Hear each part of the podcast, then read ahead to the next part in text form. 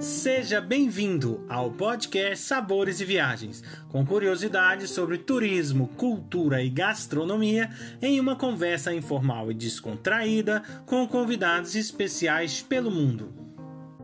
A apresentação deste podcast fica por conta de Victor Barros e Guilherme Boeste, diretores do Cooking em Portugal.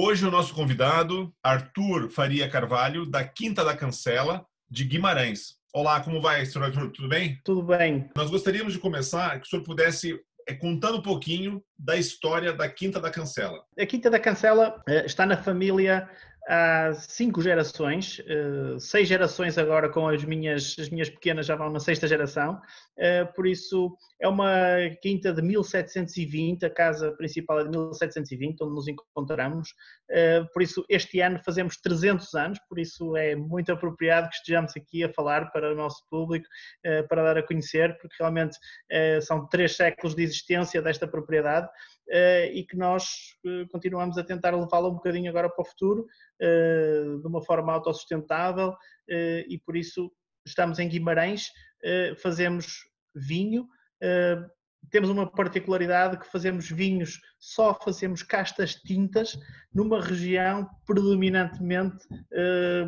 controlada pelos brancos, não é? por isso, isto é uma herança que vem de trás, eh, já o meu avô eh, acreditava que devíamos nos manter nos tintos, apesar de, do trend eh, geral.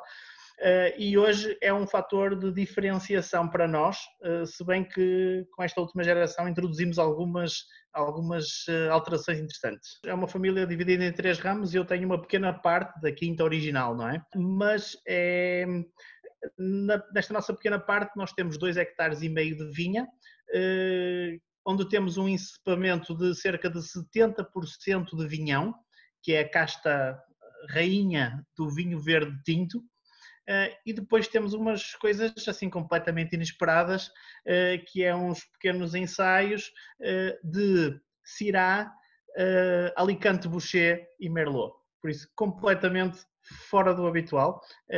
São experiências, digamos, de quinta geração.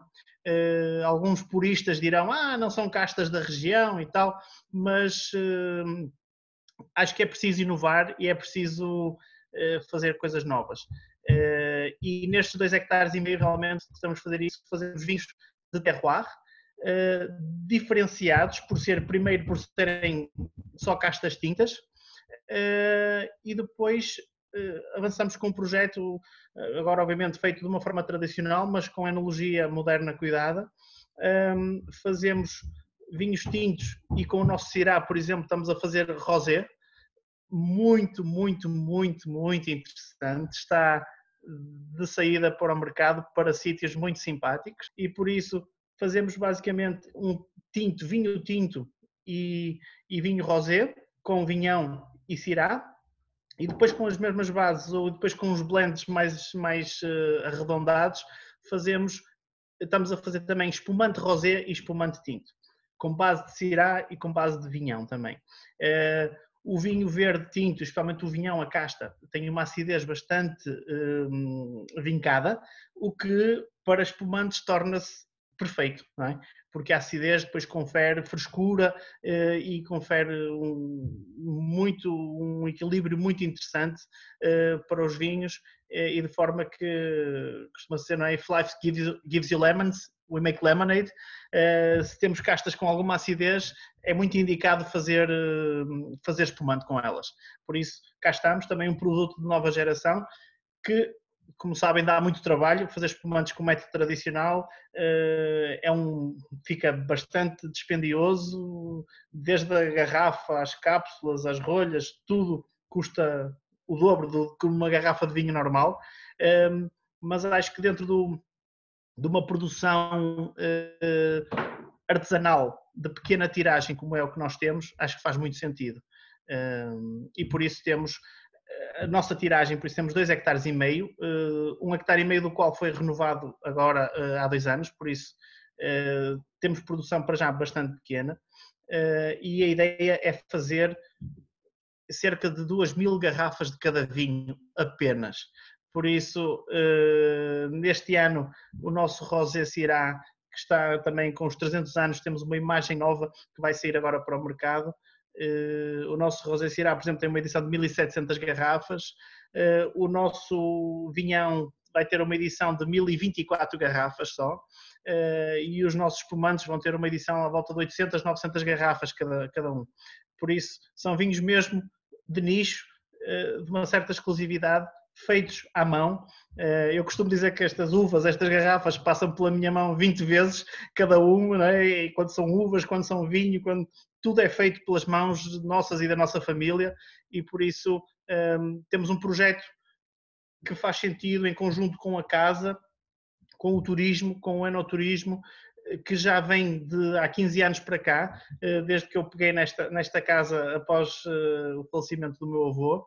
Um, e isto não é para ser uma coisa grande, é para ser uma coisa nossa, de família, de nicho, uh, que nos dá gosto todos os dias uh, aproveitar e levar para a frente e garantir que chegue à próxima geração. Senhor Arthur, essa experiência, né, dá para ver pela, assim, pelo vosso website e tudo mais, de unir a história da vossa quinta, século XVIII, essa parte edificada bastante é, clássica, né, que, vocês fazem questão de manter. E eu queria que o senhor falasse um pouco dessa junção com a natureza, porque é, a natureza e a parte arborizada é um destaque também grande da vossa propriedade, né? É, sim, é, nós hum, esta casa realmente eu fiz um há 12 anos eu fiz o restauro completo desta casa de, de 1720 é, ficaram as paredes ao alto eh, realmente eh, isto não é uma profissão, isto é um projeto de vida eh, que também faz sentido se pensarmos em levar nosso, este nosso legado para as gerações seguintes.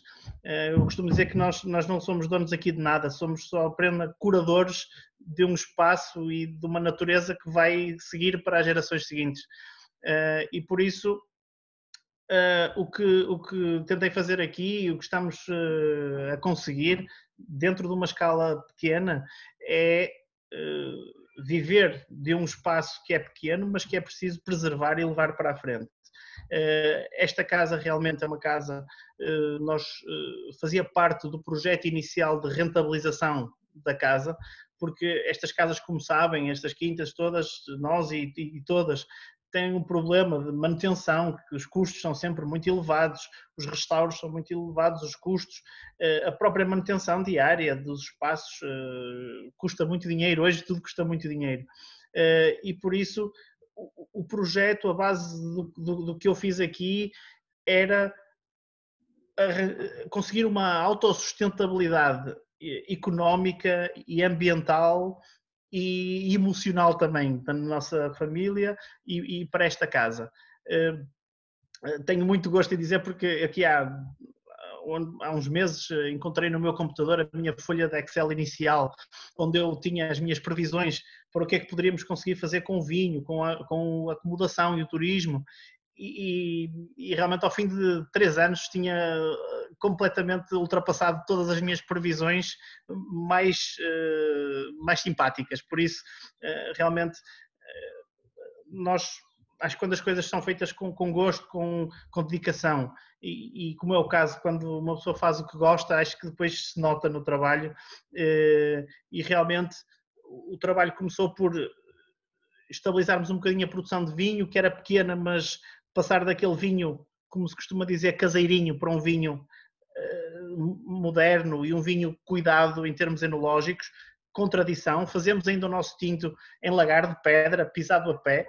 Estão convidados para vir cá eh, de meio de setembro para a frente, experimentar como é pisar um vinho verde tinto num lagar de pedra com 300 anos, por isso que é original da nossa casa.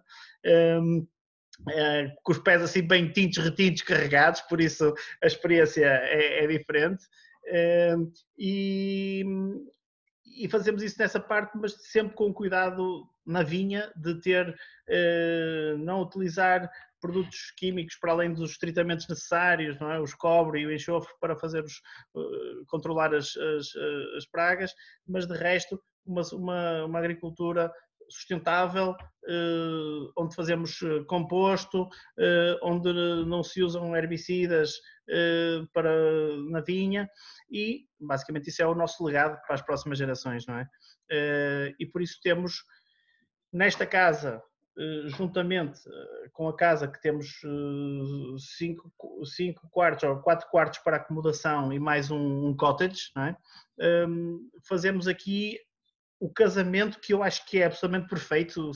Eu já comecei isto antes de ser moda, esta questão do turismo e do anoturismo. Porque eu comecei isto já em, em, há 12 anos. Um, e antes de ser moda eu já acreditava que o caminho de Portugal tinha de ser este, tinha de ser aliarmos a gastronomia, o vinho e o turismo de nicho, esta coisa pequena que temos, não é, é, é que seja uma coisa de hospitalidade caseira, onde estamos uh, com as pessoas de uma forma muito, muito próxima, uh, permite passar outra, outra experiência, que, que, como eu digo, eu aqui, isto, isto, não é um hotel, isto é a nossa casa de família, onde nós recebemos pessoas como se fossem amigos uh, ou, ou, familiares e acho que isso faz toda a diferença e também faz-nos a nós gostar muito mais do que fazemos. Né? Primeiro, né, em saber que está perpetuando, como diz, 300 anos de história, né, mantendo a parte da originalidade, né, e mantendo essa, preservando isso nessa região magnífica que é a região aqui de, de Guimarães, né, o norte de Portugal tem sempre seus encantos, não só nas belezas vínicas, não só com essas, né, é é, é, é, é, estruturas aí medievais e tal, mas também com a sua gastronomia, na verdade, a gastronomia super rica que eu tenho certeza muito bem combinada aí com os vossos vinhos, né? E aí um lugar fantástico, com os vinhos de alta qualidade. Agora, quais seriam os pratos ideais para que nós saborearmos essa tríade perfeita aí Ora, no vosso, na vossa região? É, é, aquela questão, como é que me costumava dizer aqui há uns anos, que tintos eram para carne e brancos eram para peixe, não é? Isso já passou de moda. É, e aliás, aqui o vinho verde é, é um vinho, especialmente as castas tintas, que é o que eu faço, representa um desafio muito interessante, não é? O vinho verde tinto, especialmente, é um vinho que não é fácil, é um vinho com uma acidez vincada tradicionalmente demasiado vincada por o trabalho enológico ser um bocadinho mal feito, digamos. Eh, hoje temos acidez muito mais controlada e equilibradas com o álcool, eh, o que dá vinhos com, com equilíbrio onde a acidez se torna um, um fator de diferenciação do vinho e não um fator de diferenciação negativa, não é? mas positiva, eh, pela frescura que confere ao vinho. E isso depois, obviamente, faz ainda mais sentido consoante o casamento gastronómico que fazemos. Se bem que eh, pode também haver algumas surpresas muito interessantes. Eh, no nosso caso, por exemplo, o rosé, eh, obviamente que é um vinho mais ligeiro, é um vinho mais leve, que obviamente vai casar com as coisas, uh, com pratos de peixe, com sushi fantástico, obviamente, por exemplo, aqui uh, indo para uma corrente mais internacional, não só tradicional, mas um, um, peixe. posso confidenciar que, em princípio, de, na próxima segunda-feira, iremos aparecer no, nos Imperdíveis do Porto Canal, pela mão do chefe António Loureiro, eh, com da, a cozinha de Guimarães, a nossa estrela Michelin, eh, com quem já tivemos a oportunidade de, de, estar várias vezes e que teve a oportunidade de provar o nosso Cirá e que o achou muito interessante. E por o ter achado muito interessante, exatamente a convite do Porto Canal, eh, fez umas harmonizações. E aqui, só para levantar aqui uma pontinha, ele acho que vai ser isto com uma lula grelhada gigante dos Açores. Por isso, um, um vinho, um, um rosé muito gastronómico, completamente fora do rosé de mercado a que estamos habituados. Não é um vinho docinho, tipo refresco para ser bebido. É um vinho com uma acidez certa, é um vinho que não, não, é, não é enjoativo, não é, não é aquele rosé uh, adocicado.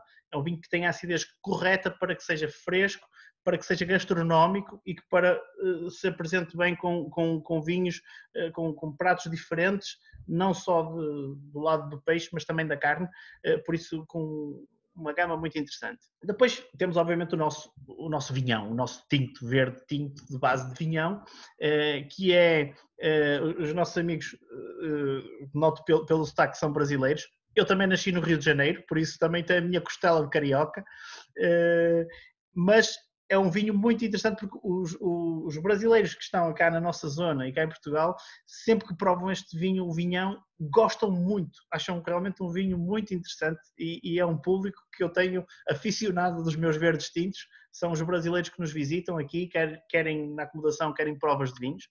Uh, o ano passado tivemos a oportunidade de fazer o Vinho Verde Festa em Braga, uh, onde temos uma comunidade brasileira muito grande, foi um sucesso o nosso, o nosso vinhão, uh, as, as, pessoas gostaram muito, gostam muito, sendo que é sempre um vinho difícil de fazer provas assim a seco, não é? É um vinho que precisa de comida, é um vinho gastronómico. E normalmente a gente diz, ah, não, é para papas de sarrabulho, para rojões e não sei o quê. Ora, eu gostaria de desmistificar um bocadinho isso. Por exemplo, é um vinho de sobremesa. E diz assim, ui, um vinhão, um vinho de sobremesa? Se estiverem a comer rabanadas, faz, um, faz um, uma harmonização fantástica. Se estiverem a comer uma mousse de chocolate daquela mesma série, faz uma harmonização fantástica porque realça os frutos vermelhos, as groselhas do vinho verde tinto eh, e a acidez corta com a gordura do chocolate, faz uma harmonização fantástica. Claro que é óbvio que nós normalmente referimos ao vinho verde naqueles pratos mais tradicionais de, de lampreia, de sardinha na brasa, uh, fantástico com a gordura da sardinha, a acidez do vinho faz uma, uma contra, um, um contrabalanço muito, muito bom. Estamos agora a chegar à altura de junho, à altura das sardinhas, do verão, e lá para fora, grelhar sardinhas e juntar a família e os amigos e abrir umas garrafas de verde tinto. Uh, por isso, uh, são vinhos que permitem uma, uma combinação muito, muito diferenciada. Eh, quando vamos, por exemplo, para o nosso espumante tinto, que já fizemos há dois anos uma experiência com o método Charmat, eh, este, a partir deste ano temos método champanhoise tradicional, não é? na fermentação na garrafa. Eh, há dois anos fizemos uma primeira experiência com o método Charmat e posso-lhes dizer que com leitão, com umas empadas de leitão que também, que também servimos aqui, é um dos nossos produtos de, que nós temos para as nossas visitas de enoturismo, é exatamente fazer uma, um espumante tinto com umas empadas de leitão ali à beira da nossa vinha, numa mesa virada para a vinha ou na nossa varanda da casa, que também podem encontrar no nosso website, eh, na nossa visita virtual. Eh, por isso, eh, há um sem número de, de conjugações e o mais improvável de todo, e deixo isto para acabar aqui esta, esta parte, é quando eu faço as provas de vinhos, feiras e assim, faço sempre prova de vinho verde tinto com M&M's. Exatamente, com M&M's. Para desmistificar que o vinho verde tinto é um vinho de papas de sarrabulho, experimentem vinho verde tinto com M&M's. Misturem na boca, trinquem o M&M's, preferencialmente até com amendoim, eh, para fazer aquele balanço do chocolate e do fruto seco com o vinho e vão ver que é uma surpresa absolutamente fantástica e uma coisa para desmistificar que o vinho verde tinto é só um vinho de papas sarrabulho. É sempre bom ouvir assim, né, pessoas que é, como o senhor que conseguem baseado numa história de família que faz esse vinho de uma região tão linda que deu origem a esse país, né, um país quase quase 900 anos de história e é, fazer vinhos tão bons, ter uma gastronomia totalmente diferenciada, eu diria, do resto do país e tal e como é para o senhor preservar essa história de família, que é um, uma coisa muito importante, essa valorização de tudo que foi construído ao longo do tempo e o senhor está à frente hoje. O, o, meu avô, eu vim do Brasil, tinha 10 anos. Cheguei cá pela primeira vez, tinha 10 anos, e foi nessa altura que comecei a vir aqui à, à Quinta da Cancela com o meu avô, que obviamente eh, fez questão de nos trazer cá. Eh, desde os meus 10 anos, sempre por insistência do meu avô, e eu tenho neste momento 45, nunca falhei uma vindima nesta casa. E uh, por insistência também do, dessa insistência do meu avô, nasceu a minha insistência para com os meus sobrinhos e os meus irmãos, que neste momento eu sou o curador desta casa, mas isto é uma casa da família.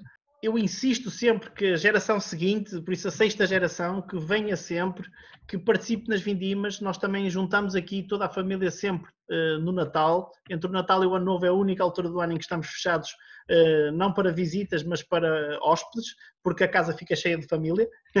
e, e, e, por isso uh, é muito importante que, como o meu avô fez comigo e com meu, o meu irmão, que se faça também com as gerações seguintes, que é envolvê-los sempre nesta questão, nesta, nesta ideia de, de, legado. Eh, não como uma coisa pesada de, de, responsabilidade de fardo que nos preocupa para o futuro. Eh, claro que não é fácil, não é? É, é, é, um, é um, desafio, mas o desafio era exatamente isso. E, e o que eu tentei fazer aqui, na minha parte, enquanto isto passa pela minha mão, é exatamente preparar este, esta, esta pequena propriedade que chegou à minha mão, digamos, eh, porque entretanto, como, como sabem, eh, as quintas de família, eh, o meu avô tinha mais dois irmãos, por isso eram três ramos da família, depois em partilhas as coisas vão, vão dividindo, vão ficando mais pequenas, não é? Até que realmente aqui eu tenho aqui os meus primos, com quem nos damos todos muito bem, aqui ao lado. A parte que me chegou a mim são dois hectares, são três hectares de terra e uma casa. Eh, dos quais nós fazemos o maior esforço possível para, numa pequena propriedade que é, mesmo até aqui para o Minho, não é uma propriedade muito grande, eh, mas é completamente viável e sustentável. E isso é que é importante. Nós, para além de termos o legado, que com os anos ensinamos a geração seguinte a gostar e a apreciar uh, e a e, e, e a, digamos, a ficar também eles próprios curadores disto, não é? Eh, porque é assim, desde pequeno é que se constrói o, o amor pela terra e o amor pela, pela, pela, pelo que temos. Eh, eu, antes de me vir aqui instalar há 15 anos mais ou menos, eh, desde os meus 10 anos, como eu digo, eu vinha para aqui, mas entretanto acabei o meu curso, fui viver para Lisboa, fui trabalhar para Paris, dei a volta ao meio mundo, mas em setembro fim de setembro, início de outubro, sempre estava aqui para fazer as vindimas. Eu podia estar a viver em Paris, podia estar a viver no fim do mundo, mas sempre havia uns dias de férias para vir à Quinta da Cancela fazer o vinho tinto no lagar, com o piso a pé, como nós agora introduzimos também as próximas gerações para que eles sintam isto como deles, não como fardo, mas como o sítio onde podem sempre voltar e podem sempre ter as raízes eh, presas na terra, não é? É muito bom, a gente percebe claramente o amor aí pelo, pela propriedade, pela, por esse trabalho. Eu acho que isso é que torna né, tanto o produto quanto o, o, o espaço que vocês têm assim com, com, tanto com tanto carinho e tão acolhedor. A gente não, não estive aí, mas pelo que nós pesquisamos, né, o pouco que vimos aí já já nos sentimos com vontade de, de aí estar, né? Isso, isso é que é preciso. Estar, é, falando em aí estar, né? O, como é que para quem, né, tá, vai estar tá aí nos ouvindo e tem interesse aí, né, em visitá-los ou estar aí alguns dias, né? Você já comentou aí a época das vindimas pode ser um, uma época super interessante para quem tem interesse, mas e outras épocas do ano, como é que funciona? É o ano todo? É, né? Tem alguma. Nós, eh, eu costumo sempre dizer que temos sempre encantos nas diferentes épocas do ano, não é? Quer dizer, a gente no verão a gente abre uma garrafa de rosé na piscina. Eh, no inverno a gente abre uma garrafa de tinto na lareira, não é? Por isso eh, a coisa fica sempre assim. Mas não, é, obviamente a partir de março, abril, quando começa a vir a primavera, é quando, quando começa, obviamente, à exceção deste ano, por causa desta situação anormal que estamos a viver, quando começamos a ter hóspedes uh, que vêm nos visitar e ficar connosco. Uh, eu, normalmente, o mês de maio, no qual estamos, é um mês que tem sempre muita força, maio e setembro, porque são aqueles meses intermédios, onde ainda não é o pico do verão, ainda não é muita confusão, como pessoas de férias e assim, uh, mas maio e, e setembro são, são alturas muito interessantes e depois o verão, obviamente, para quem quiser desfrutar da nossa piscina de água natural de mina, sem tratamento químico. Uh, por isso temos uma água, uma vinha, uma mina, uma mina com água corrente que alimenta a nossa piscina. Uh, e por isso uh, é para relaxar na piscina, para tomar um vinho, fazer um churrasco, ou para mais no verão, ou para na meia época poder aproveitar aqui da nossa centralidade, porque nós estamos aqui em Guimarães, um bocadinho fora de Guimarães, estamos a, a meio caminho entre Braga e Guimarães, fazemos parte do Conselho de Guimarães, mas estamos uh, perto das Caldas das Taipas, uh, por isso, mesmo a meio caminho entre Braga e Guimarães. Um, a partir daqui, estamos apenas a 40 minutos do Porto, do aeroporto. Uh, Pode-se visitar Guimarães, Braga, obviamente, uh, visitar o Porto, se estiverem aqui instalados, uh, visitar o Jerez, visitar a zona toda aqui circundante, Viana do Castelo, Barcelos.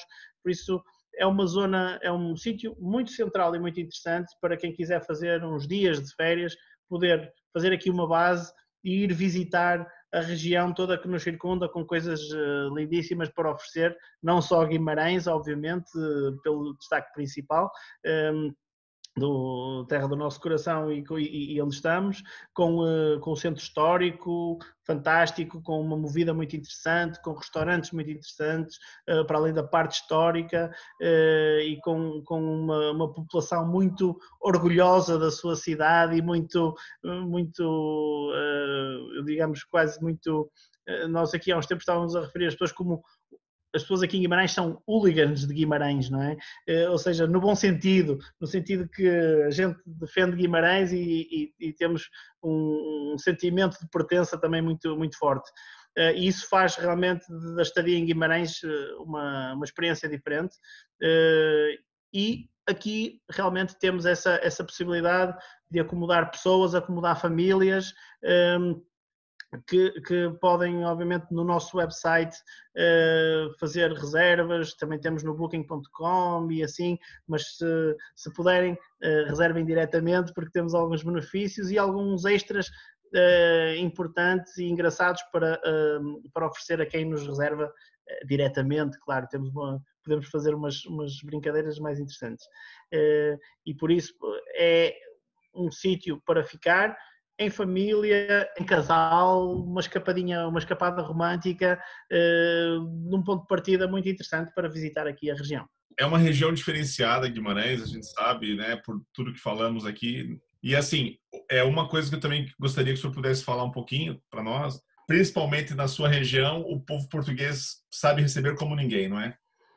É, eu o, o povo português em geral tem uma hospitalidade que nos diferencia do resto dos países da Europa e, e, acho que isso é sempre, sempre foi, continua a ser e vai ser agora também nesta fase um, o nosso fator de diferenciação principal é a nossa hospitalidade em Portugal. Uh, há coisas muito boas, muito tecnicamente infalíveis e não sei o quê, mas não há nada como hospitalidade, como o, o calor das pessoas serem bem recebidas e, e estarem num sítio onde se sentem em casa e se sentem bem. Um, e aqui no Norte, particularmente, puxando o braço à nossa sardinha, em termos gastronómicos, não é? Uh, aqui no Norte fazemos isso melhor que, que ninguém e, e, é realmente sempre uma, uma experiência uh, muito forte. As pessoas são bem recebidas uh, em geral e nós aqui, obviamente, na Quinta da Cancela não fazemos de outra forma, eh, porque fazemos o que gostamos e que gostamos do que fazemos eh, e por isso temos um envolvimento, como digo, isto, isto não é um hotel, isto, nós não produzimos aqui 100, 200, 300 mil garrafas de vinho, produzimos 1.500, 2.000 garrafas de vinho eh, que são feitas à mão, artesanalmente, eh, desde a uva até o rótulo, a caixa, tudo passa pelas nossas mãos da família eh, e isso tudo torna uma experiência mais próxima, porque realmente temos aqui a vantagem de ter coisas pequenas, de dimensão mais pequena, mais familiar, e que tornam nos restaurantes, nas, eh, no, aqui nas, nos nossos casos de acomodação, eh, nas cidades que são mais pequenas um bocadinho, também favorece eh, a hospitalidade, não é? E eu costumo dizer que, por exemplo, em restaurantes, a gente comer bem, aqui num hotel, ah, uma casa bonita, com do século XIX ou século XVIII, há muitas, mas eu acho que se depois não houver o carinho de quem recebe, a experiência não é a mesma coisa, não é? E por isso é aí que, que tentamos fazer a diferença. Uh, por gosto, naturalmente, não, não, não é, isto não é, não é por veia comercial, é por veia emocional. Uh, por isso nós recebemos as pessoas com carinho. Estamos aqui a atravessar um período um bocado complicado, porque temos muita pena, normalmente o mês de maio para nós era um mês fantástico já, uh, e temos muita pena de ter a casa não está vazia, está com a família, não é? Temos as crianças em casa que também não podem ir para a escola, por isso também tem isso de bom, esta parte, temos um, um uns momentos de maior intimidade com a família eh, e por isso que também, também são bons, mas estamos ansiosos por poder receber novamente os nossos visitantes, eh, que acho que este ano, dadas as circunstâncias, eh, irão começar por ser primeiro as visitas de, de enoturismo, as pessoas que venham, um casal, dois, uma família, que venham fazer uma prova de vinhos, eh, para se sentar um bocadinho aqui no, quintal, no jardim, na vinha e provar um, provar um vinho ou dois e fazer assim um pequeno, um pequeno lanchinho, uma coisa simples, uh, que é uma, uma situação de, obviamente, de toda a segurança. Uh, e acho que vamos começar por aí. Entretanto, esperemos que, que também comecem a aparecer reservas também para acomodações, uh, o que eu acho que, que irá acontecer, porque basicamente aqui nós vamos dividir a casa, temos eh, em três partes e vamos ter as partes, eh, digamos, eh, exclusivas para cada família ou para cada grupo. e depois temos uma piscina com 5 mil metros de terreno quase à volta e mais um hectare de vinha, por isso aqui não vamos ter, não temos 50, nem, nem, nem 10, nem 20, nem 30, nem 50 quartos. Temos, vamos ter 3 quartos, 2 quartos, digamos, ou 4 quartos em dois grupos e um, e um apartamento, por isso no máximo vamos ter aqui três casais a ficar ou três famílias. Uh, isto é uma, é uma, é uma, uma experiência de exclusividade também. Muito obrigado pela sua participação no nosso podcast e eu gostaria que o senhor pudesse também deixar as vossas redes sociais para que as pessoas possam vir a conhecer a Quinta da Cancela. Nós uh, temos uh, Quinta 1720, Quinta da Cancela, uh, para que possam visitar. No Instagram também está mais ou menos com o mesmo tag, acho que é com 1720 Quinta da Cancela. O nosso www.quintadacancela.com é o nosso website onde tem o, o, nosso motor de reservas também, para quem queira fazer reservas, podem mandar um e-mail 1720 Quinta da Cancela, porque é o nosso ano de, de instalação, e espero que nos possam visitar muito, muito, muito brevemente, eh, com a promessa que fazemos aqui uma prova de vinhos, um Sunset Rosé eh, e um vinho verde tinto com M&M's para que vejam realmente como é que isto funciona. Foi um gosto e até, até breve. Muito obrigado, Arthur Carvalho, por nos contar sobre a história da Quinta da Cancela, seus vinhos e um pouco dessa região do norte de Portugal. Convido a todos para o nosso próximo podcast Sabores e Viagens, com a presença da Roberta Pérez, que irá nos contar sobre a gastronomia da Noruega. Acompanhe também todas as novidades que vêm por aí. Basta digitar Cooking Portugal nos canais do Instagram, Facebook e YouTube. Esperamos vocês!